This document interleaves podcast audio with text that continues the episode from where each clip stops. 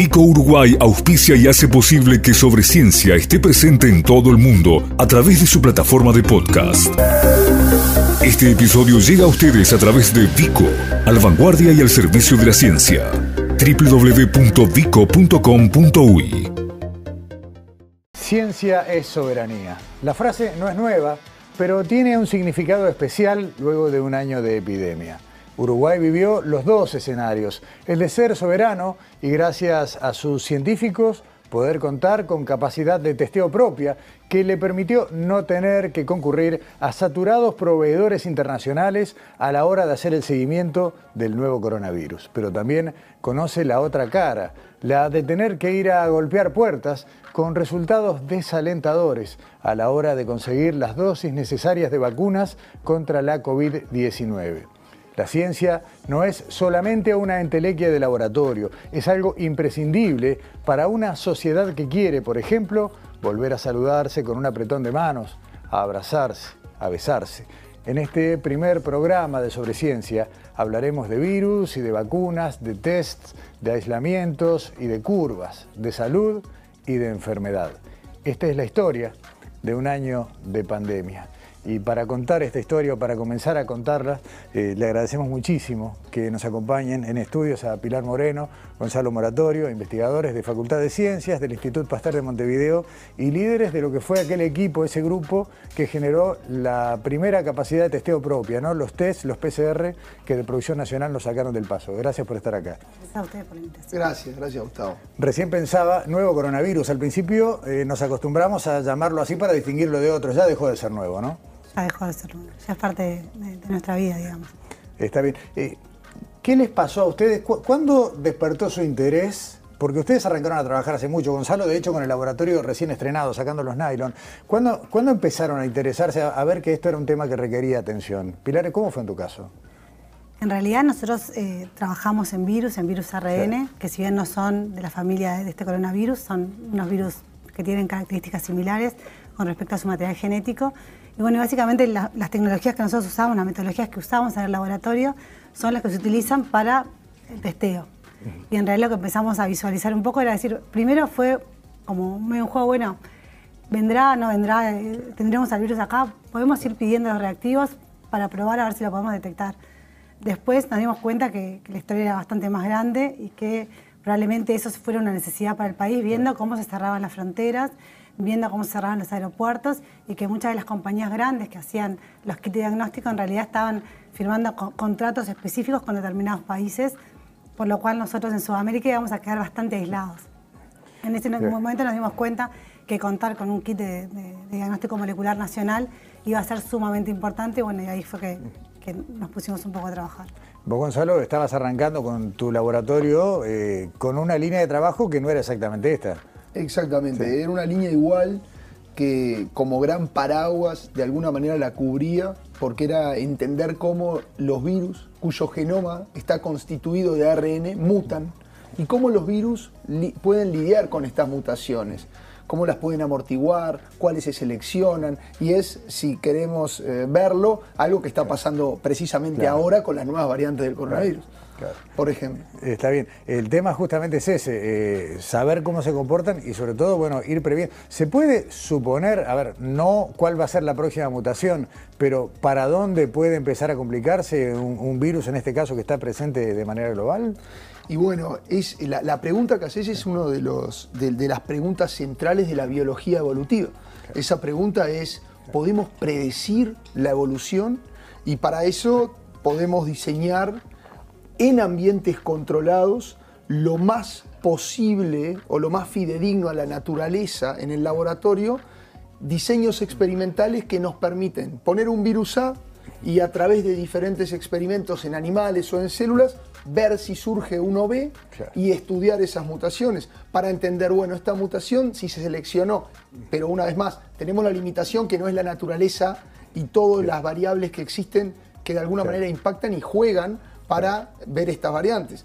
De esa manera intentamos acercarnos y hoy sí podemos ver en estas variantes fenómenos de convergencia evolutiva. ¿Qué quiere decir? Que estos virus en distintas partes del mundo llegan al mismo camino, ¿sí? porque de alguna manera las presiones selectivas que son dentro de nuestro organismo, que pueden tener también que ver con un impacto ambiental, con otros factores, eh, lo llevan a las mismas mutaciones. Si hoy vemos, por ejemplo, que esta variante que hoy circula en Brasil y que, que es de, alerta, esta variante P1, tiene mutaciones que para que entienda la, audiencia le llamamos con nombres, eh, nombres en inglés de personas, una mutación, por ejemplo, Eric, tiene a Kent, tiene a Nelly, y, Eric, por ejemplo, es una de las mutaciones que más eh, preocupación nos da por dónde está situada y que además es una mutación que existe en la variante sudafricana, por ejemplo. Eh, Pilar, ¿cuánta gente trabaja con ustedes hoy? Es un número variable, me imagino, pero eh, ¿cuánta gente hoy integra el laboratorio en el que están avanzando? En el laboratorio que dirigimos con OSA somos eh, en realidad 10 personas, 10 estudiantes, algunos son estudiantes de postdoc, otros estudiantes de doctorado y estudiantes de maestría, que fueron los que en realidad empezaron a trabajar en la parte de testeo, pero después lo cierto es que también se sumó un montón de gente, un montón de investigadores que dejaron sus tesis de lado, sus trabajos y se sumaron a formar los grupos de trabajo que fueron a los hospitales, porque en la primera instancia, además del test, lo que tuvimos que generar fue una red de, laboratorios que pudieran eh, implementar el test, porque con el test solo no podíamos hacer nada. Claro, había que adaptarlo, digamos, a lo que había. Exacto. Eh, entonces hoy en día hay nueve laboratorios, algunos de los cuales se montaron desde cero, como el laboratorio del Hospital Pasteur, otros que son laboratorios de la universidad, como por, la, por ejemplo en la Regional Norte, en Salta y en, el Cure de Rocha, y además eh, hospitales de, de ACE. Y lo que se hizo fue, dependiendo de las necesidades de cada uno de esos laboratorios, conseguir lo que faltaba o la formación de recursos humanos. Ahora, ¿cómo opera esto? Mira, vos hablabas de los estudiantes, ¿no? de, los, de los que están haciendo sus postdocs, sus, sus doctorados. Eh, ¿Cómo? Esto es una cosa única, o sea, normalmente uno elige, bueno, arranco mi, siguiente paso en la carrera, pero que te toque hacerlo en este contexto. Es una capacitación que obviamente no es igual a otra. No, la verdad que primero que nada creo que eh, o sea, la gente lo tomó como, una experiencia. O sea, era incorporarse a grupos de trabajo, primero que grupos que la gente no se conocía muchas veces y que venían todas de diferentes áreas de la ciencia. Eso está bueno ver la versatilidad que tienen los estudiantes, que vienen de diferentes áreas se pudieran adaptar para trabajar todos juntos en pos de, en este caso fue el montaje de la red de laboratorios y la, descentralización del testeo. Y para ellos sí, es una formación que creo que, capaz que nunca más en la vida tienen, tienen la posibilidad de hacerla y además la visibilidad que eso les dio hacia la sociedad. me parece que está bueno que, se vea la cantidad de estudiantes, de gente joven que se puso hasta el hombro. Ayer me preguntaban en una conversación informal eh, por qué no se quedaron afuera. ¿No? Vos, Gonzalo, habías estado estudiando en, el Pasteur de París hasta bastante poco antes. Eh, ¿Por qué vuelven? Plata no hay. Plata no hay, eso está, está claro. Y después igual podemos hacer el, link con, lo que está viviendo hoy el, sistema científico, que, estamos muy preocupados. Pero al menos en lo personal, de eso sí me puedo hacer cargo. Creo que soy un producto de becas, de, del PDCIVA, de la ANI. Soy un producto de cargos muy, muy humildes de la Universidad de la República, con poquitas horas, los salarios están eh, online disponibles para que todos los vean, son públicos. Y todo eso durante muchísimos años de formación, mi formación empieza en el 2003 y, termina mi, postdoctorado en el, 2018, eh, es realmente un sentimiento de, que gracias a, un sistema poco atendido, pero que dio para formar a unos pocos científicos, me permitió salir, formarme más fuerte y después el deseo de volver y por más que, sea un cliché o que, o que sea sentido como una frase hecha, el, el, querer devolver, el querer transferir y el querer montar, montar nuevas ideas, nuevas líneas de investigación, nuevas escuelas de hacer virología en función a lo que yo había aprendido en París. Y por sobre todas las cosas, un componente humano, un componente del país. Uruguay hoy, en, luego de un año de esta pesadilla, ha permanecido como un oasis, independientemente del corazón y de todos los arraigos que cada uno puede tener desde el punto de vista humano. Pero creo que es importante y hay algo que, que me parece más importante aún destacar, y es que vos te quedás y vos tenés mucho más herramientas, mucho más facilidades y ni que hablar que tal vez tu ciencia va a tener mucho mayor calidad. Pero ¿en cuántas personas podés impactar? Hay un montón de investigadores que tienen todas estas posibilidades y fondos y demás. Ahora, si haces el esfuerzo de venir, te acompaña un poco la suerte, porque acordate que el primer año que llegué también concursé, intenté y no tuve esa suerte, no, no, no, no lo gané. Tuve que seguir peleando y, ganar ese laboratorio un año después, pero ¿en cuánta gente podemos impactar? ¿A cuánta gente le podemos contar el cuento de lo importante que es salir y luego decidir? A veces también se puede ayudar mucho más quedándose afuera y, eh, que, volviendo. Creo que todo es, es, es discutible, pero uno puede impactar mucho más desde acá si, tiene mínimas herramientas para formar gente y para llevar, para ponerle a las, a las ideas ¿no? de cada uno. ¿Cómo es la interacción, y sobre todo hablando de los trabajos vinculados al SARS-CoV-2, con las redes globales? En definitiva, siempre, o desde, y más en los últimos años, la ciencia es colaborativa e internacional. Hoy, Uruguay, ¿qué es lo que puede aportar? ¿Qué, le piden a ustedes de afuera? Eh, ¿Cómo se involucran? Y en realidad, para nosotros las colaboraciones con afuera, en realidad todos los contactos que, hay afuera fueron fundamentales para todo el inicio de, digamos, de esta carrera COVID que tuvimos en, el Uruguay. desde afuera, en realidad, sobre todo Gonzalo, que estuvo más tiempo afuera, tiene muchos contactos y hay un montón de interacciones desde todo punto de vista, en realidad. Y si pensás, Pili, en la región, Paraguay. Esa, bueno, en la región, obviamente, la región tiene la necesidad de que hay un montón de, tecnologías que no tienen disponibles o que quieren, eh, por ejemplo, toda la parte de secuenciación, muchos la parte de testeo. En ese caso, nosotros ya estamos colaborando con ellos para hacer una transferencia y poder colaborar un poco más con la región, que ha sido una de las más golpeadas en todo el mundo con, la pandemia. Eh, para, redondear este tramo de la charla y enseguida vamos a, sumar por Zoom, eh, me salió redundante, a, quienes también van a participar de esta conversación, pero eh, a ver, hablabas de otros países de la región que todavía vienen corriéndola un poquito más de atrás, pero también yo recuerdo algunas charlas durante la pandemia con investigadores que me decían, no, acá yo estoy en un país donde no paran de ofrecer fondos para que generemos líneas de investigación vinculadas a la emergencia de la pandemia. ¿Qué podríamos hacer, la pregunta para los dos, con más recursos ahora que está instalada la discusión de los fondos para la ciencia y en una cantidad, en un 100% de dinero, cuál es el balance, ¿no? qué áreas se priorizan y cuáles van para atrás? La ciencia no ha sido priorizada. ¿La agarro yo? Eh, en primer lugar, me parece que está bueno eh, destacar que eh, estamos a un año de este nuevo gobierno y hay, aspectos que considero fundamentales y admiro de nuestro presidente como sus palabras de que él busca coincidir, él intenta buscar coincidir.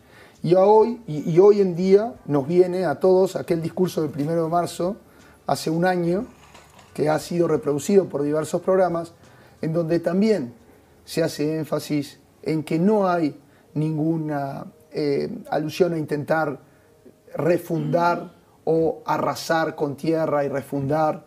Entonces, basado en esto, lo que está pasando con el presupuesto de la ANI, en primer lugar, no es una petición, y que quede claro y que quede claro a toda la audiencia, no es una petición de más recursos. En primer lugar es cuidar, no recortar lo que había.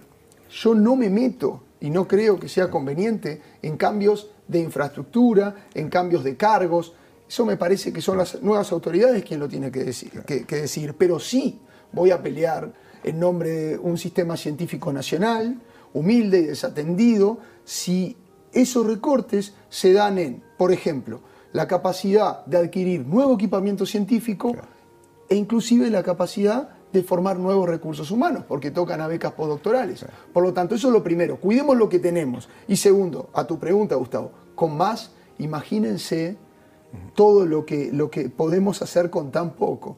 De alguna manera poniéndole muchísima imaginación y atándola con alambre al uruguayo. Imagínense si podemos estar un poco más protegidos. Y no quiero destacar también aquel compromiso en 2014 de todos los candidatos presidenciales, en donde el hoy presidente eh, de nuestro país también firmó. Hace dos campañas, pero era el mismo candidato. Y eso esperamos. Creo que en tiempos de crisis a veces hay que apostar y, más en tiempos de crisis en donde hay un motor que, nos ha impulsado y nos ha sacado de, esta situación y que no está bien hoy en día y tampoco ayer ni mañana desatender ese motor más de lo que, de lo que estaba, que es la ciencia. Sí, nos podemos imaginar también, pensando en la dificultad que hemos tenido con el tema de vacunas, que con más inversión quizás toda la, suspensión que hubo en, todo lo que fue la producción de vacunas nacionales, eh, pensar en, armar plataformas que permitan la producción nacional de vacunas y el desarrollo nacional de vacunas. O sea, lo mismo que pasó con los test, que nosotros tuvimos soberanía y nos independizamos, digamos, del exterior. Eh, con más inversión nosotros podríamos contar con gente formada y con plataformas tecnológicas que nos permitan no solo el diseño, sino la producción de vacunas. Y eso realmente creo que, vista el día de hoy, sabemos que es más que necesario ante la dificultad que tuvo el país en conseguir las vacunas.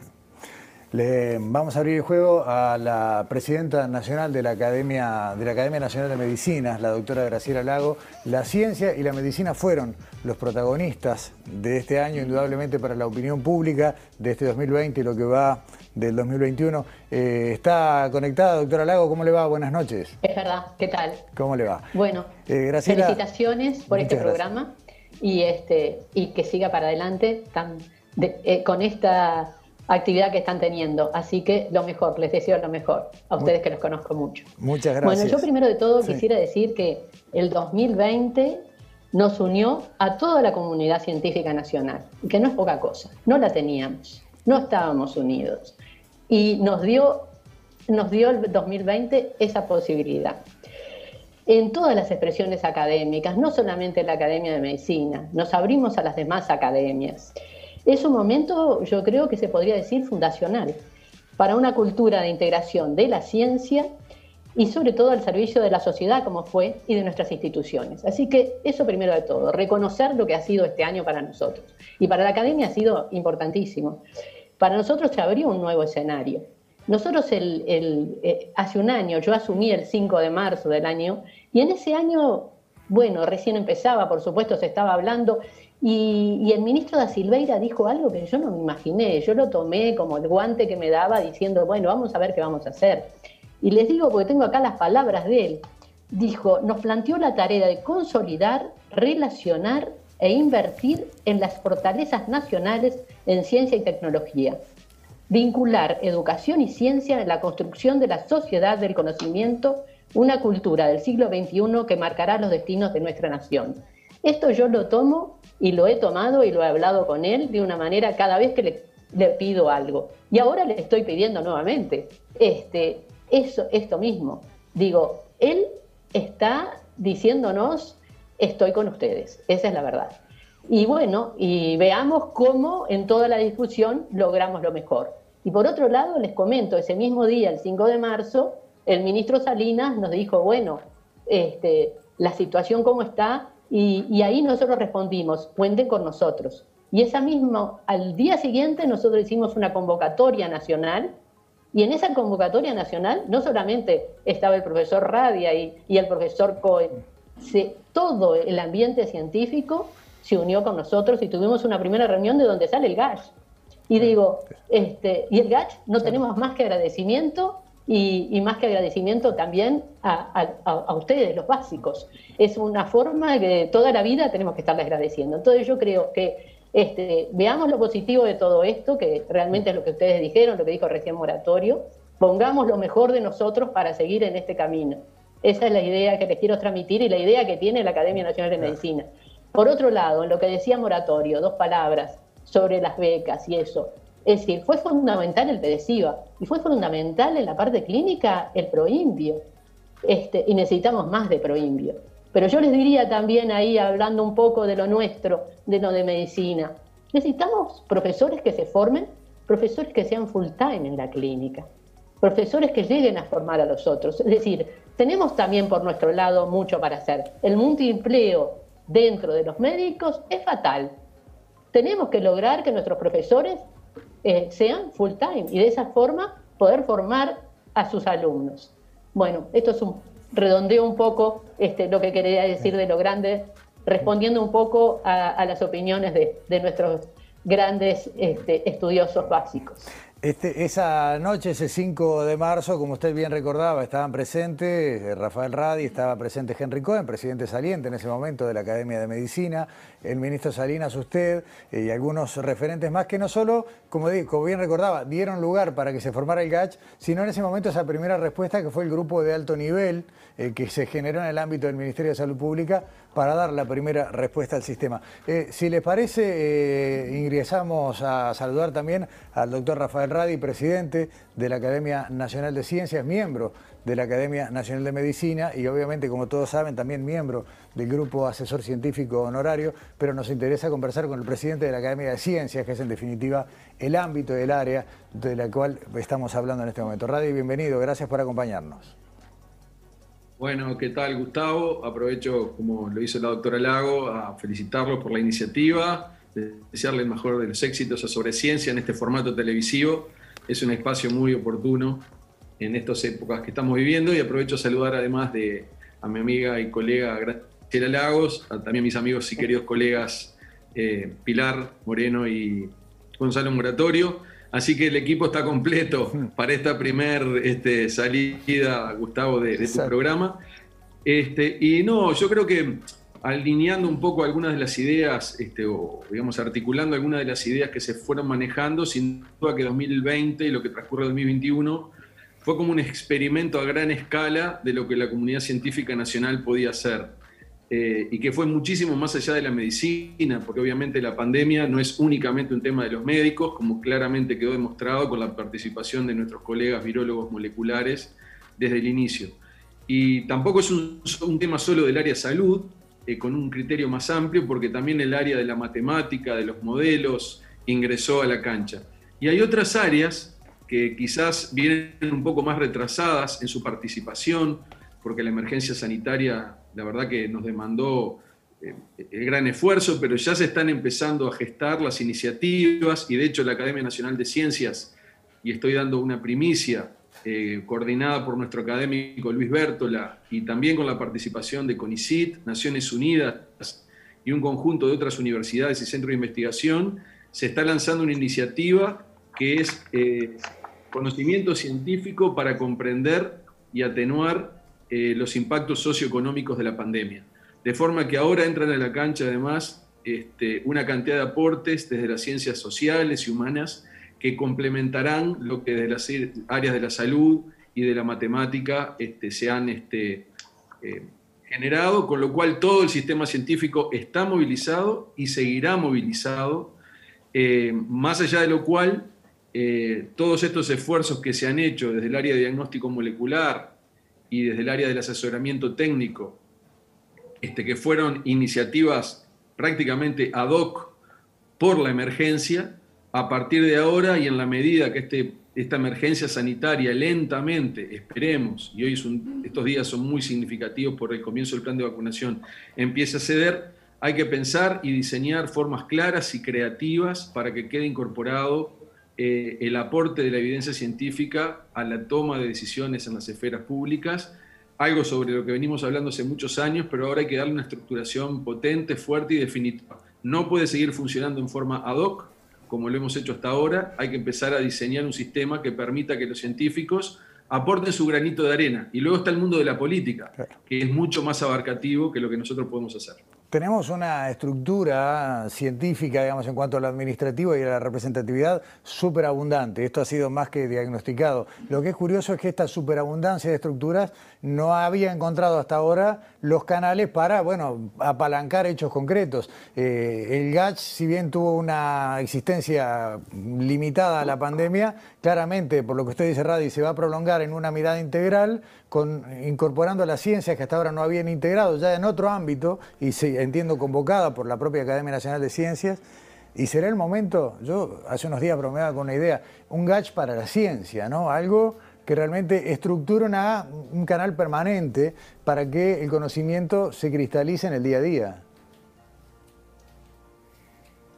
Y bueno, este, yo voy a simplemente, para, para no reiterarme, este, eh, simplemente creo que en este, este año 2021, y donde el ministro da Silveira nos ha indicado por un lado, en conversaciones que el Ministerio de Educación y Cultura avanzaría a, la formación de un Ministerio de Educación, Cultura y Ciencia, para que la ciencia esté ya directamente en el, en el nombre del ministerio, algo que a mí no me parece nada menor porque hace lo simbólico de la relevancia que se le quiere dar a la tarea. Eh, en, esa, en este año se está planteando el rediseño de la institucionalidad de ciencia y tecnología. Y yo creo que es en ese rediseño que convocará a las distintas academias, que convocará a las instituciones de investigación, que convocará a los actores de investigación. En ese nuevo rediseño hay que ver cómo se logra un órgano del más alto nivel para asesorar en forma permanente y efectiva a los poderes públicos, pero esto tiene que estar consagrado a nivel de la ley. Eh, doctora Lago, eh, creo que todavía está por allí en el Zoom. Le quería preguntar cómo se vive desde un ámbito como, la, una academia, en este caso la de medicina, este un año de alta visibilidad. Usted lo decía, hay un antes y un después, es un momento eh, históricamente mm, que parte aguas. Ahora, ¿cómo sienten ustedes esta proximidad, este interés de la gente y esta conciencia colectiva de la importancia del conocimiento, del ejercicio y de prioridades desatendidas también? Bueno, nosotros, en todo, nosotros eh, la, academia tiene muchas comisiones diferentes y todas las comisiones han trabajado eh, de una forma eh, intensa y extensa. Esa es la verdad. Este, y eso además porque, digo, en las diferentes comisiones notamos la cantidad de gente que tenía avidez por conocer en lo que estábamos trabajando. Ya sea desde, desde el ámbito propio de, la salud, como fue, así como también en el ámbito de la salud de la mujer, como en el ámbito de, este, de, que puede ser de, de, otro tipo de problemas que existen en las distintas comisiones. Eh, eh, un área primordial, que ahora ustedes lo trataron, este, fue la, parte de la depresión de que nos trajo todo esto. Y tenemos la comisión integrada este, que dirige el doctor Bernardi, en el cual han trabajado nonadamente justamente en esta pandemia y la idea es que esto se siga para adelante. Entonces quiero decir, esto a nosotros nos fortaleció, nos fortaleció mucho, porque todos los académicos que, que nosotros tenemos, que ustedes tienen que darse cuenta de que el ámbito científico es lo primordial, pero además eh, contamos con una suerte enorme de que todos tienen una gran experiencia profesional de años, honoraria, que van con, que lo único que quieren es por el bien, no existe otro por la edad que tenemos. Y, además de la, de, la parte profesional, es la parte ética. Tenemos una comisión de ética que, que nos da todos los pasos en, todo, en todas las áreas. Este, entonces todo eso nos ha, nos ha fortalecido muchísimo en, toda, en todas las comisiones y la avidez que nosotros sentimos en los distintos grupos médicos de cómo nos piden que sigamos trabajando y que quieren además integrarse a, estos diferentes grupos de trabajo. Esa sería la idea en la cual nosotros realmente el 2021 va a ser un año tan difícil como el 2020. Difícil y, y además este, convocando a, las distintas academias, que es lo que estamos haciendo, porque con ciencia ya teníamos este, una, un, trabajo en común, pero ahora tenemos trabajo en común con ingeniería, trabajo en común con derecho, eh, ciencias económicas, en fin, todo eso nos ha abierto un panorama que no lo teníamos. En este momento la academia tiene un futuro enorme en, en diferentes áreas. Eh, ya en, el último tramo y, haciendo una especie de redondilla eh, y arrancando de nuevo por quienes nos acompañan en estudios, eh, si todo sale bien, empezaremos a ver cómo la epidemia se diluye a medida que las vacunas van cubriendo con las grandes desigualdades. No hay que olvidarse que hay países que tienen asegurado su stock de vacunas para varias veces su población y hay otros que están viendo cómo hacen para que un avión aterrice con algunas dosis. Esto no va a ser igual y eso es doloroso, es otra discusión. Pero bueno, vamos rumbo a una salida. ¿Cómo se vuelve a la normalidad o ya no hay más normalidad? ¿Cómo, lo ven ustedes del laboratorio incluso? Yo creo que para volver a la normalidad nos falta tiempo, o sea, esto es un tema global y como vos decís, el acceso a las vacunas es, bastante restringido para algunas regiones del mundo. Eh, creo que poco a poco, digo, la verdad que es lo que espero, volver a la normalidad. Es cierto que la aparición de nuevas variantes nos alertan sobre la necesidad de seguir trabajando, seguir estudiando, probablemente seguir generando nuevas vacunas para, de alguna manera, contener eh, la pandemia. O sea, yo creo que por un tiempo vamos a seguir así, espero eh, que no sea demasiado, pero lo cierto es que el virus se mueve muy rápido. Y bueno, nosotros tenemos que estar a la par y, a nosotros el, trabajo nada, seguimos trabajando, ahora estamos trabajando con el tema de las variantes, ver de cómo poder detectarlos de una, forma fácil, para poder monitorear y poder hacer una vigilancia sobre lo que está circulando en el país, para también adelantarnos un poco a esos problemas que podamos llegar a tener. Pero es una carrera, hablabas de las mutaciones, ¿no? Y, la vacuna y el virus corren una carrera. Exactamente, como cualquier parásito dentro de su hospedero. Es, es una carrera en donde hay que correr muy rápido para no no caerse de ese lugar, haciendo una analogía con lo que le decía la Reina Roja, Alicia en el País de las Maravillas. Se trata de ir generando una innovación y el otro genera otra innovación, ir combatiendo para estar en esa, en esa situación. Ahora, también es importante decir que todas estas vacunas eh, es, fundamental considerar que el riesgo de, hospitalizaciones severas se disminuye prácticamente a cero. Entonces, eso, eso es fundamental pero aún no sabemos si las vacunas cortan la transmisión. Seguramente van a cortar en parte la transmisión y lo importante es que en el tiempo, generando esa inmunidad colectiva de la cual ya hemos hablado en, muchos, en, muchas instancias, va a ser importante. Por eso también a no, a no eh, cantar victoria falsamente, como nos pasó eh, por noviembre eh, y demás, y a seguir teniendo esos cuidados, porque aún los experimentos para ver si, por ejemplo, hámsters vacunados con hámsters no, no vacunados y a los vacunados los infecto con el virus, estos pueden contagiar a, a los que no están vacunados, por más que haya presentado el virus a un sistema que ya tenía sus dos dosis de vacuna. Todo eso lo, lo, estamos investigando.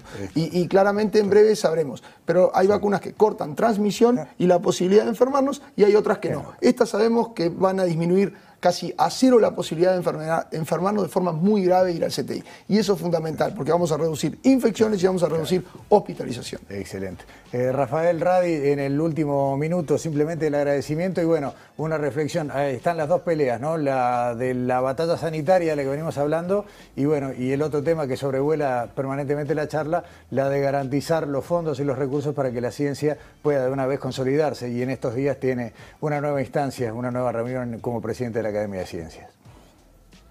Sí, bueno, para cerrar, sobre el fenómeno biológico al que se referían Pilar y Gonzalo, creo que el escenario futuro, que quizás se abra a partir de 2022 o algo así, va a ser un escenario donde esta enfermedad se transforme en algo endémico, con eventuales brotes esporádicos, pero no nos vamos a sacar el SARS-CoV-2 por muchos años, así como hay por lo menos otras cuatro eh, cepas de coronavirus que nos infectan eh, sobre todo en los inviernos. O sea que este coronavirus, eh, a punto de partida de la inmunización, seguramente pase a un nivel de transmisión más bajo, pero va a quedar circulando y en la medida que aparezcan nuevas variantes y, en la medida que este es un fenómeno global, el fenómeno biológico va a persistir en el tiempo. Entonces, en ese sentido, como decían Pilar y Gonzalo, hay que seguir alertas, investigando y trabajando. Y tendremos que aprender a gestionar este riesgo en forma permanente como lo hacemos con tantos otros virus. Eh, y desde el punto de vista de lo que se viene en el futuro presupuestal, eh, bueno, lo que tenemos que hacer ahora, eh, la tarea que nos convoca es evitar un retroceso. ese es el hoy. En un país que está obviamente afectado por la pandemia, que tiene desempleo, que tiene una caída del PBI, tenemos que hacer todo lo posible por proteger lo que hay para no desalentar a las nuevas generaciones y no dar una señal errónea. Esto es, en el momento de mayor intensidad de la actividad de la ciencia en conexión con la sociedad, eh, hay un retroceso en lo que pueden ser alentar nuevas carreras. Entonces, esa señal, del punto de vista político, hay que evitarla a toda costa.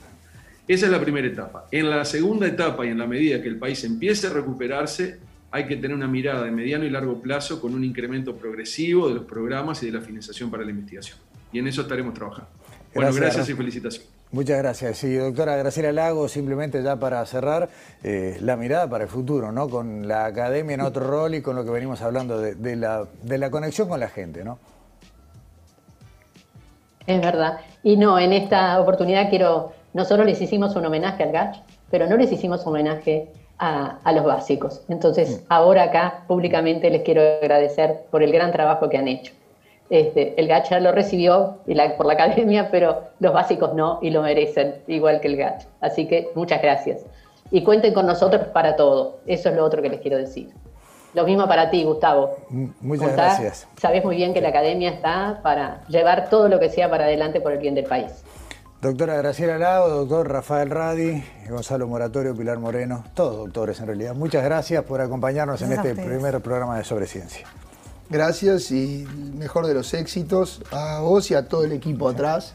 La verdad que buenísimo tener un programa en la televisión de periodismo científico. Muchas gracias. Hasta pronto. Muchísimas gracias. Ya volvemos.